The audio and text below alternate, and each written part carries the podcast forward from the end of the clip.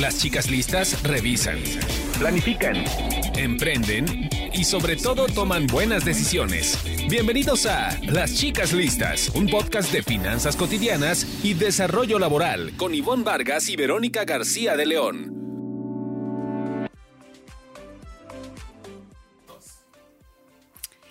¿Qué tal? Soy Ivonne Vargas y bueno, los saludamos desde otro episodio de Chicas Listas. El programa ya saben donde pueden eh, tener los mejores consejos prácticos para el desarrollo de su carrera y también de finanzas personales. Me da muchísimo gusto saludar, como siempre, a mi amiga y compañera en este gran proyecto, Verónica García León. ¿Cómo estás, Vero? Hola, Ivonne. Pues muy bien, muchas gracias por acompañarnos de nuevo. Y aquí estamos, tratando de descubrir y de dar respuestas más bien a algunas interrogantes que nos hacen y que nos surgen a nosotras mismas también. Pues yo creo que siempre nos preguntamos, eh, cuando viene a la mente esto de cambiar de trabajo, lo primero que viene es, ¿es el momento indicado para hacerlo? Y, pensamos en ese tema.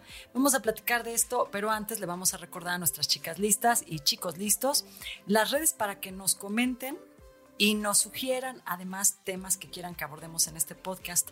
En Twitter nos encuentran como eh, arroba las chicas listas y en podcast como en chicas Instagram. Listas. En Instagram. chicas listas podcast. Vamos a dejarlo así, es para que no nos pierdan en Instagram. Chicas listas podcast. Y ahora sí, arrancamos. Las chicas listas cuidan sus carreras. Aprende a ascender y enfocarte en tener el trabajo que deseas.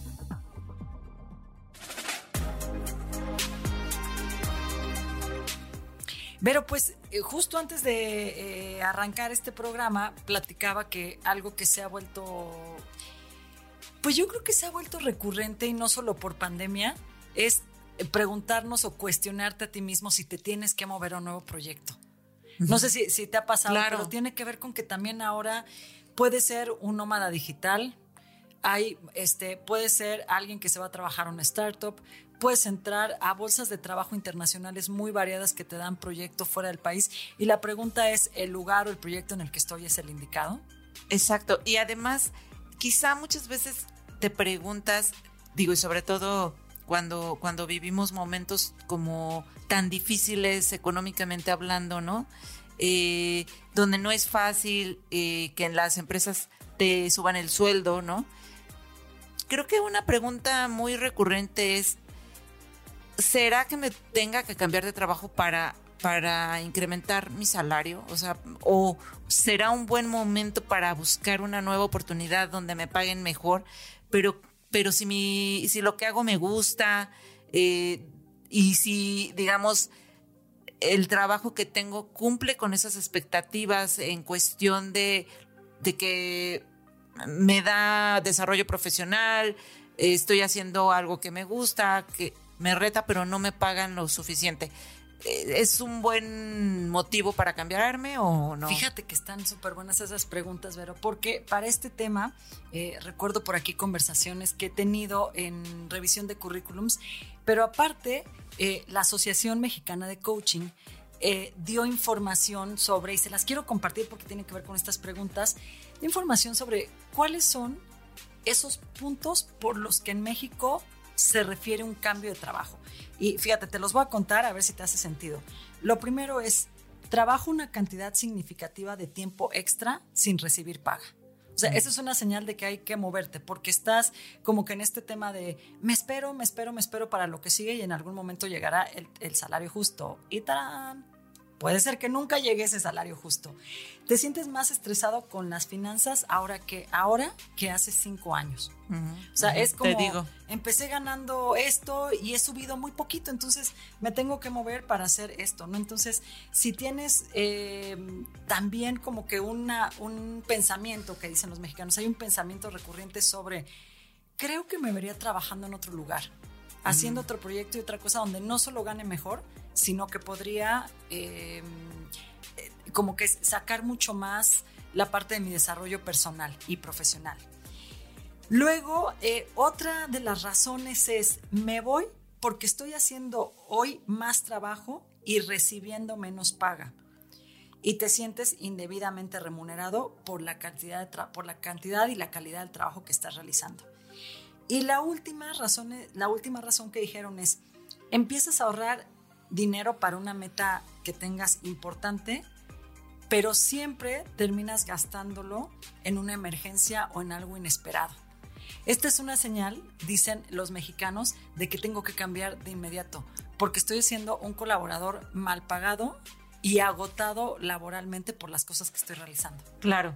Sí, no sé si te hagan sentido. Sí, me hace ¿eh? total sentido. Creo que a todos nos ha pasado que nos preguntamos eso.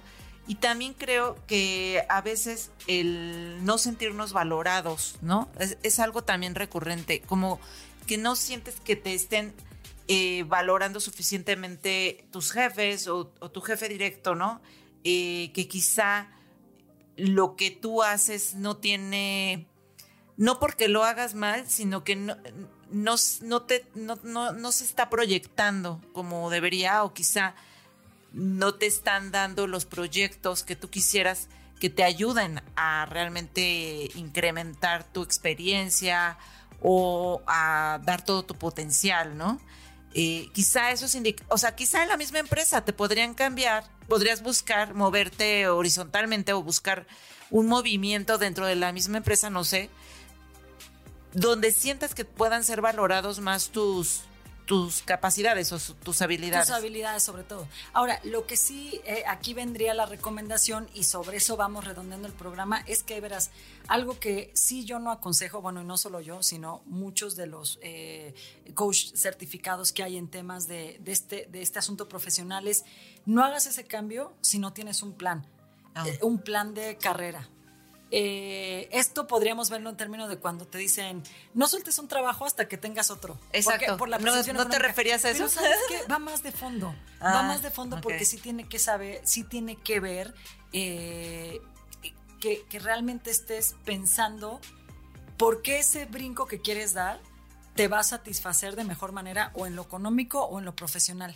Y muchas veces damos el brinco así de, quiero estar en cualquier otro lugar, menos en el que estoy ahorita, pero no sé ni por qué ni para qué. Entonces, a ver, lo primero que yo te preguntaría, Vero, es si tú tienes ya tu plan de carrera. Eh, porque tú me contaste que estabas en esa línea. lo recuerdo, lo recuerdo. No, sí, ya ahorita yo creo que lo que tengo claro o claro son los valores, o sea, los valo lo que para mí es importante de una empresa o de un lugar donde quiero trabajar. O sea, eso Quizá no es tan estructuradamente un plan de carrera, pero sí sé qué es lo que quiero de un lugar y qué es lo que ya no quiero, ¿sabes? Es decir, eh, yo valoro ahorita mucho más el tener tiempo también para mis actividades, o sea, es de, tener un, un trabajo que no me me abarque desde las 9 de la mañana hasta que no las. Esclavice. Exacto, en pocas palabras, de las 9 de la mañana a las 9 de la noche, donde ya llegas, cenas y te duermes. O sea, y ya no haces nada más. Bueno, ahí te va. Es que lo que tú tienes es el primer paso del plan de carrera. Que tiene que ver con el propósito. Muy bien. Que es, eh, acaba la pregunta para nuestros escuchas. ¿Cuándo fue la última vez que escribieron o reescribieron su propósito de vida? ¿Para qué estoy en este mundo laboralmente hablando? y qué es lo que yo realmente, lo que sé hacer, necesita el mercado de trabajo, de lo que me encanta hacer como lo necesita. Eso es el primer punto de tu plan de carrera, escribir un nuevo propósito. Ya por aquí, Vero, ¿te acuerdas que platicamos alguna vez de cómo utilizar Ikigai, esta filosofía ah, japonesa? Pero le vamos a recordar a nuestros lectores muy rápido cómo es que pueden escribir un nuevo propósito que esté muy enfocado al tema de carrera. Y esto es, elige eh, aquello que te encanta hacer, qué te encanta hacer en esta vida, qué te encanta hacer, pero además lo sabes hacer bien y que la industria en donde te estás desempeñando lo necesita. ¿No? Esos son cuando metes estos tres elementos en una licuadora, sacas el propósito de vida. Y ahí sí que puede uno decir, bueno, es que ya identifiqué cuáles son los valores. Quiero trabajar en un proyecto y en una empresa que se alinee a esto. ¿Cuáles son las fortalezas? quiero este, trabajar en un proyecto que saque mi capacidad de observar, de comunicar, de escribir, y aparte sé que lo necesita, ¿no? Esta empresa. El propósito tiene que ver con tus fortalezas, con tus gustos, con tus valores y con tus intereses. Entonces, yo les diría, si tienen bien definido cuál es mi propósito para el siguiente proyecto, ya trabajo en este lugar que, que hago contenidos. Pero lo siguiente es que quiero hacer contenidos de salud De veras me interesa que la, que, que la gente tenga más información de esto para mejorar su calidad de vida. Y es bien interesante porque de acuerdo a estadísticas internacionales, ni siquiera el 60% de los buscadores de trabajo hoy saben por qué quieren llegar a un nuevo empleo. O sea, no, no, tienen un propósito definido, lo cual, en el mejor de las suertes y si tienes muy buenas conexiones, pues te va a llevar a un nuevo trabajo, pero eso no significa que es el trabajo en el que realmente quieres crecer. Pero te apuesto que esos, eh, ese porcentaje sí sabe por qué no quiere ya estar en el que está. O sea, quizá no sabe qué es lo que quiere o qué necesita para eh, para dar el siguiente paso, pero sí ha de saber, o estoy casi segura, que sabe por qué ya no quiere estar. Y creo que en los puntos que mencionaste, no mencionaste el factor económico, no, no debería de entrar en... Eh, un poco lo platicamos cuando estos mexicanos dicen, siento que, que, gano menos que hace cinco años. Entonces, lo primero que está diciendo el mexicano es, me siento mal pagado me siento peor, que claro que tiene que ver mucho con el tema macrolaboral, pero ojo que también de veras hay industrias en México que no han movido sus tabuladores salariales desde hace muchos años. Ese nuevo propósito podría ser, ¿por qué no me voy a una actividad eh, que, eh, que sí tenga una remuneración? ¿Por qué no busco en otra industria? Que es el segundo paso de tu plan de vida y carrera para todos los escuchas que están con nosotros. Escribe, pero de veras redacta tu meta laboral. Puede ser conseguir un cargo directivo, liderar un nuevo proyecto, tener un cargo regional, ser un expatriado y trabajar en otro lugar, convertirte en nómada digital e irte por tres o cuatro meses a trabajar en otro lugar. Pero sí es bien importante que tengas definido qué quieres y que le des un tiempo, tres o seis meses, porque eso te va a servir como un impulso para no distraerte en la toma de decisiones. Algo que pasa muy frecuente en el plan de carrera es que empezamos como, sí, quiero verme en un empleo que me pague el doble, que aparte tenga más posibilidad de hacer lo que quiero, pero lo dejas así como cuando venga, en lugar de decir, tengo tres meses para hacer este cambio. Algo que dicen los, eh, los coach y mucho en este tema de neurociencia es que de verdad tienes que ponerle un periodo de tiempo a la meta laboral o a la meta la que seas, pero acá hablamos de laborales, para que puedas empezar a ver inclusive un cambio en, el, en tu hábito de buscar trabajo. Que buscar trabajo pues es un propio hábito y es un propio tema. Entonces le tienes que dar, digamos, esa instrucción al cerebro para moverte y organizar todo lo que tengas que organizar para generar ese cambio. Y incluso en ese sentido eh, estaría bien ir viendo como en qué, a qué empresas te quieres, te podrías mover y en ese sentido también ver qué capacidades, qué habilidades podrías reforzar, reforzar antes de renunciar, o sea, al que tienes, ¿no? Y aprovechar, quizá estás viendo que si te quieres brincar a una empresa que es de un giro distinto, pero para una función similar, pero donde te podrían pagar más, requieres tener más actividades, más eh, habilidades digitales y en lugar de, lanzarte como al vacío, pues ya vas estudiando un poco lo que vas a requerir. O sea, no sé, igual también nos ibas a recomendar como... Es tu tercer paso. Este tema de hacer una lista de prospectos, le vamos a pedir a las chicas y a los chicos listos que nos respondan justo en redes si ya tienen una lista de en dónde podrían trabajar y por qué podrían trabajar ahí. Ahí es eh, como lo que te decía, hay diferentes esquemas y hay em, y, tú, las empresas tienen diferentes valores con los que te relacionas, pero hay que tener claro dónde y por qué, porque eso te permite enfocarte mucho. Y de ahí le metes al tercer paso a nuestro plan de carrera, la otra herramienta que es fijarte cómo está tu red de contactos en ese nuevo lugar al que quieres llegar. O sea, es piensa en la empresa y luego di a quién conozco en esta empresa en un primer nivel, en un segundo nivel, en un tercer nivel. Es decir, el primo de mi amigo trabaja ahí, el primo del primo trabaja ahí. ¿Quién que me puede dar como un paso para tal, para como para entrar a esa empresa? Pero como una recomendación o qué o algo? Como pues no solo una recomendación, es eh, un poco la, bueno, sí es la recomendación, pero también fortalecer tu red de contactos como tercer paso del plan de carrera significa que yo te puedo hablar a ti, Vero, y te puedo decir, Vero, ¿cuánto pagan por esta posición en esa empresa? Ah. Para también llevar como un referente de salario y entender por dónde. A veces pasa que llegamos a los nuevos empleos y dices, uy, pues yo quiero este, ganar, eh, ¿qué cantidad nos gusta producción? O, 20%, más de, lo que, de lo que gano. si lo tenemos en porcentaje está bien, pero generalmente tú vas a dar el precio de tu industria. Mm. Sin darte cuenta que si llegas a una nueva industria, los salarios pueden ir 40 o 50%, o 50 arriba de lo que tú imaginas. Eso sí, yo he tenido como muchas conocidas que me dicen, tengo 10 años trabajando para esta industria. Fui a la nueva y cuando me hicieron la propuesta de trabajo, pues di el tabulador de salario que conozco de mi industria, sin pensar que desde hace 5 años ese tabulador no se actualiza en la industria en la que estás. Claro. Punto número 4 que tú acabas de decir, capacítate. Sí tiene que ver esta parte de teniendo en cuenta toda la información que ya tienes de la empresa a la que tienes que ir y tal, necesitas tener muy claro dónde tienes que hacer tu reskilling laboral, tu reentrenamiento.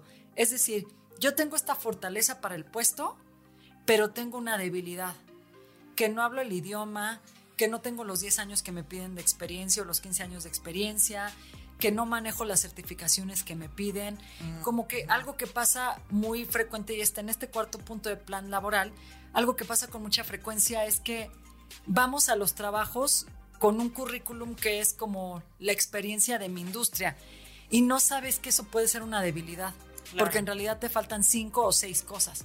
Entonces, échate un clavado. Yo les recomiendo muchísimo los cursos que hay en algunas plataformas que hemos platicado aquí, que son Udemy, que son eh, Western, una plataforma en Estados Unidos que da en maestrías en línea.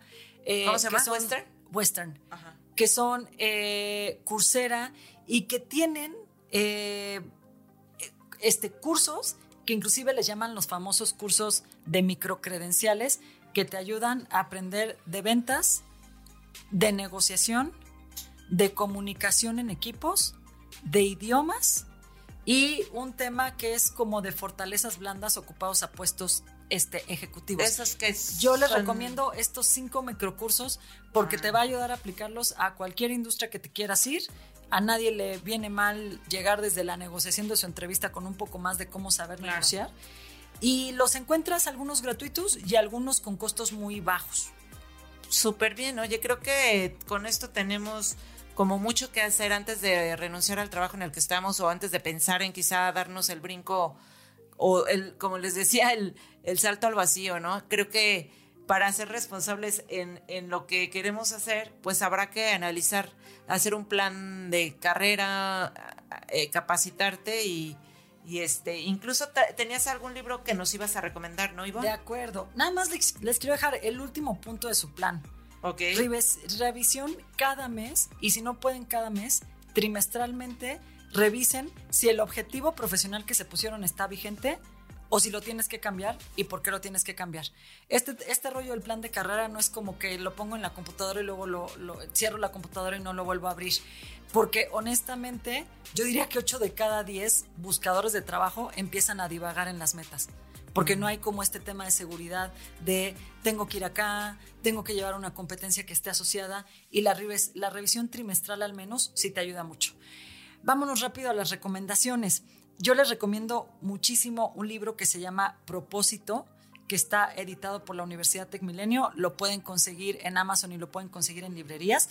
Y te va a llevar en eh, pasos así muy, muy cortitos eh, sobre cómo puedes escribir. En el propio libro puedes escribir el plan. Te va haciendo reflexionar así de, no, a ver, espérate, esto no tiene que ver realmente con tu fortaleza.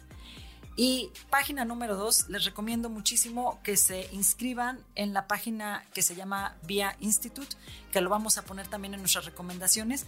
Ahí, en unos 20 minutos, ya descubriste cinco fortalezas profesionales para la buenísimo. Yo les puedo decir que ya hice ese test, está muy bueno y sí creo que muy cercano a, a lo que uno es, ¿eh? O sea, sí está súper bueno.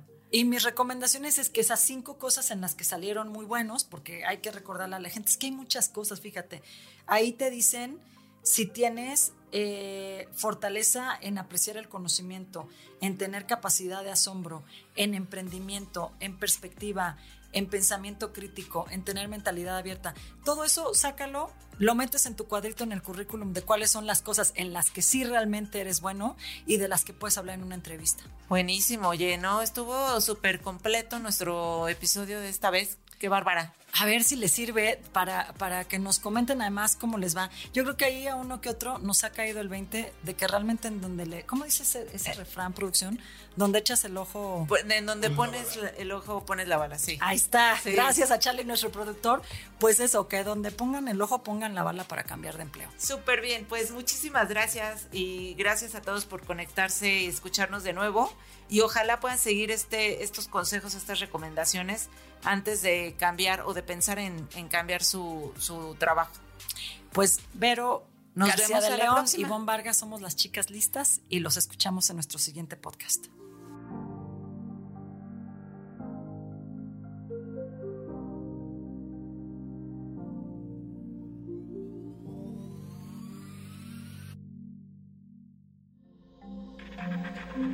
Este audio está hecho en Output Podcast.